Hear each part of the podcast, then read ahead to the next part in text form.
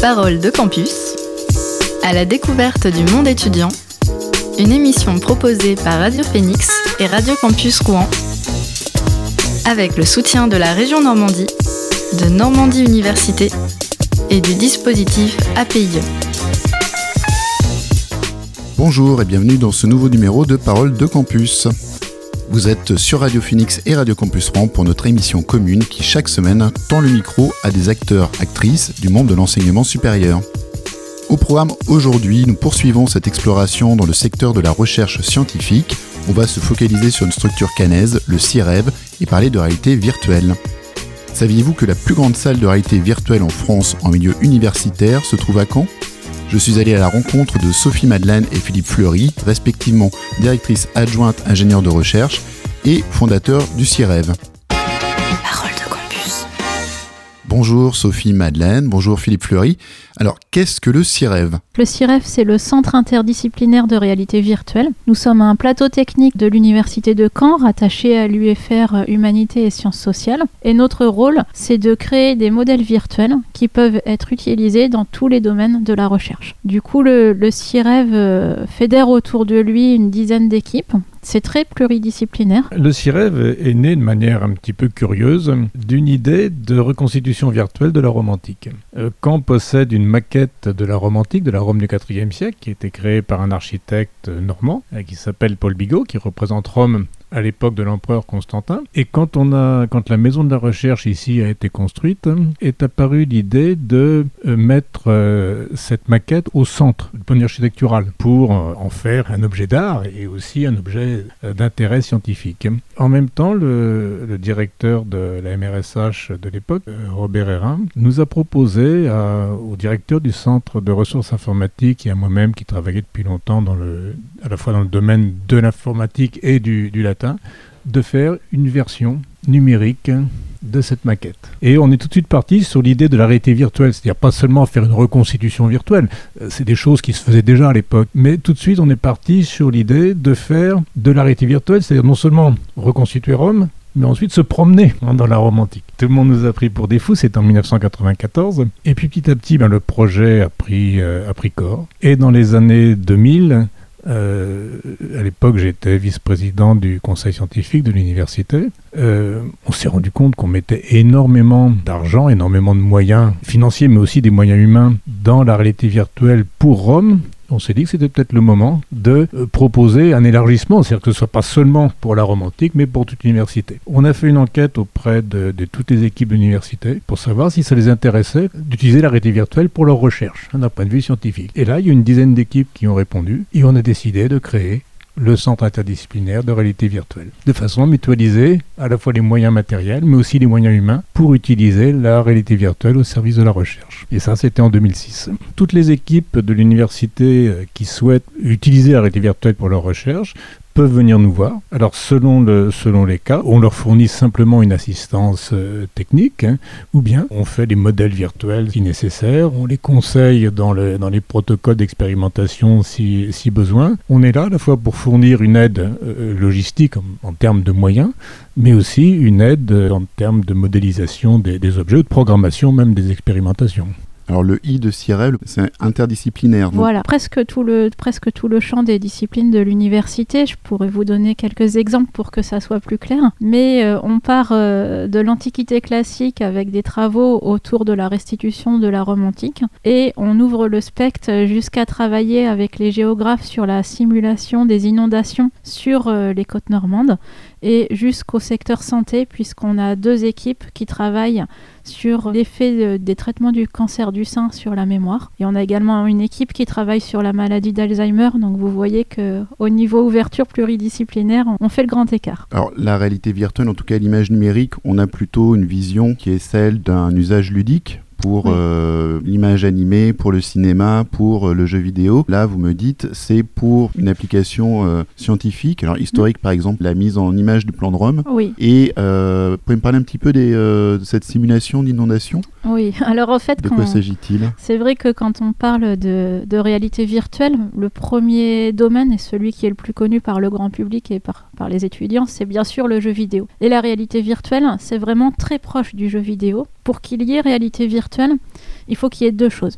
il faut qu'il y ait immersion dans un monde virtuel, c'est-à-dire qu'on restitue un environnement numérique et il faut entrer dans ce monde. Et pour qu'il y ait réalité virtuelle, il faut également qu'il y ait interaction avec le monde, le monde restitué. Donc si vous allez voir euh, Avatar au cinéma, ça a beau être euh, très beau au niveau visuel, ce n'est pas de la réalité virtuelle, parce que vous êtes passif et vous regardez quelque chose qui est restitué numériquement sans pouvoir interagir avec lui. Alors que dans la réalité virtuelle, on est actif. Ça veut dire que le sujet qui va être immergé dans ce monde numérique va pouvoir interagir avec ce monde numérique.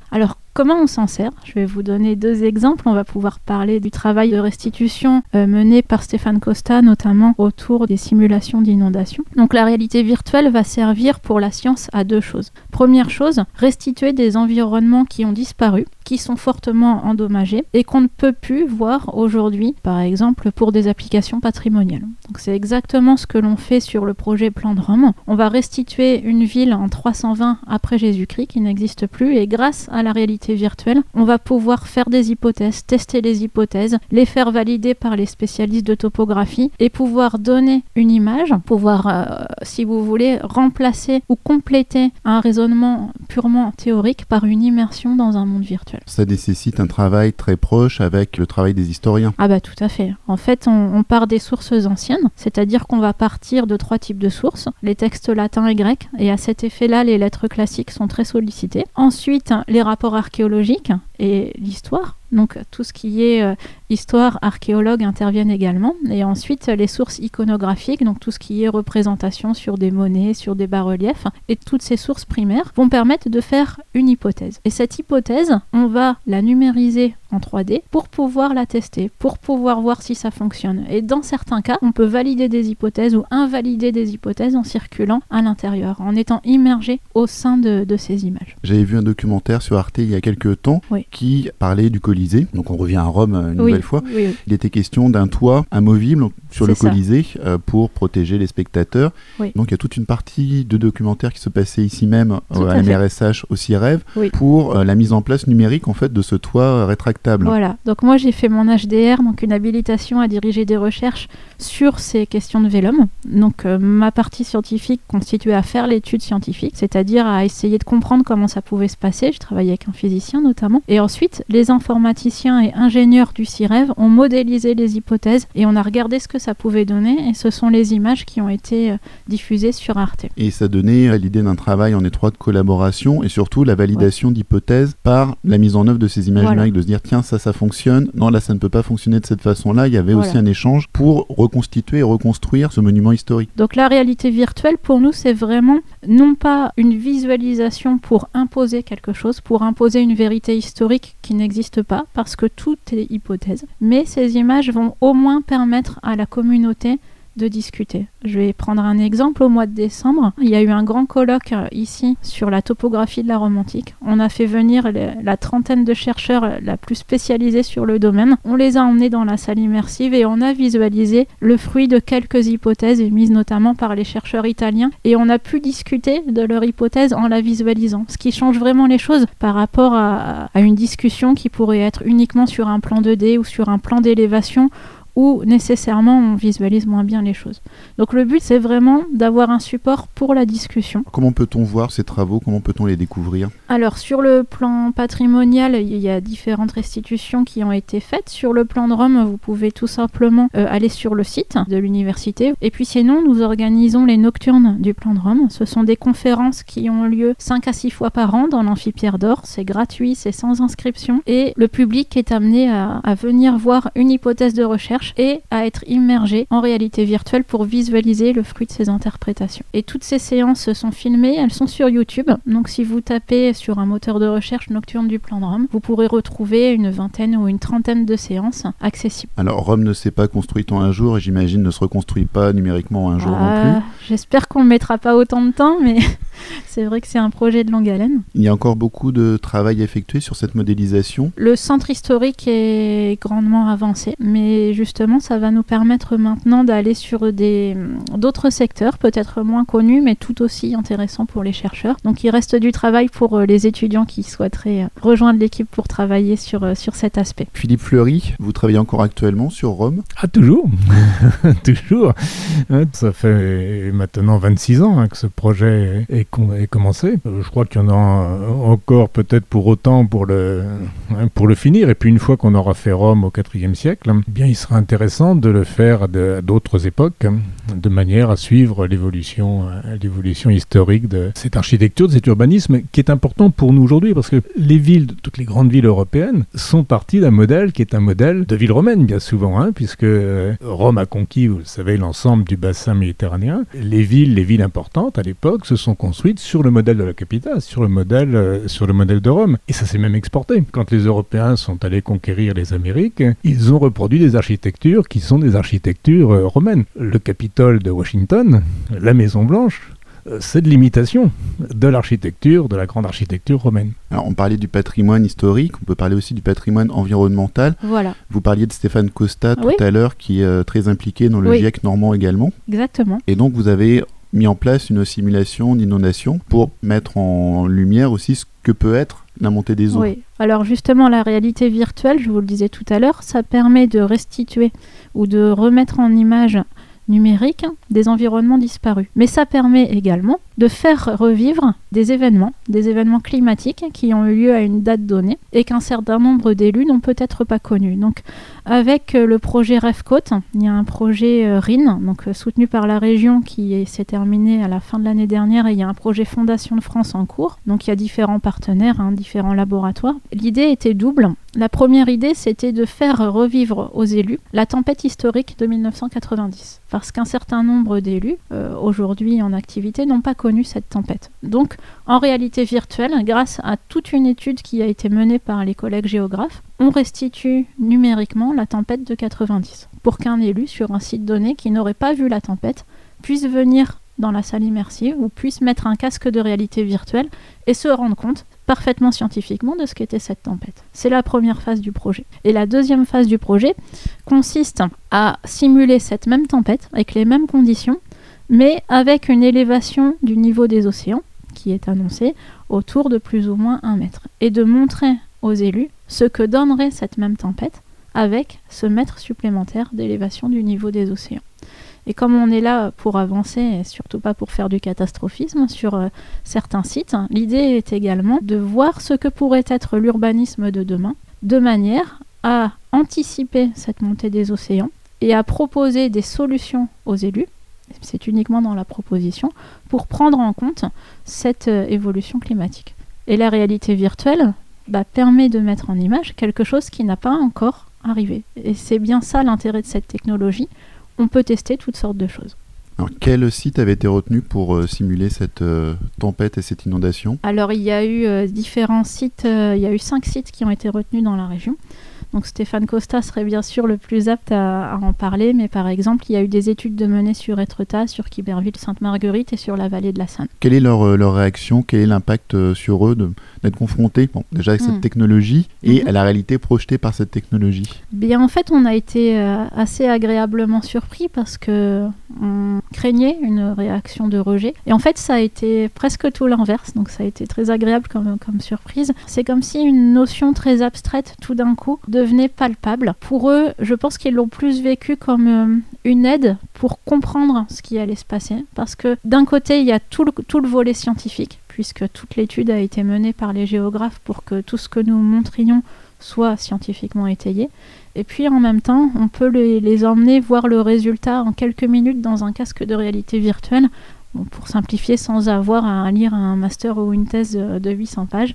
Et je pense que ce volet hum, pédagogique a été, a été bien apprécié, au point qu'aujourd'hui, nous sommes contactés par euh, d'autres institutions qui voudraient euh, répéter ou envisager une suite à, cette expérimentation. Sur le territoire, d'autres... Oui, oui, oui.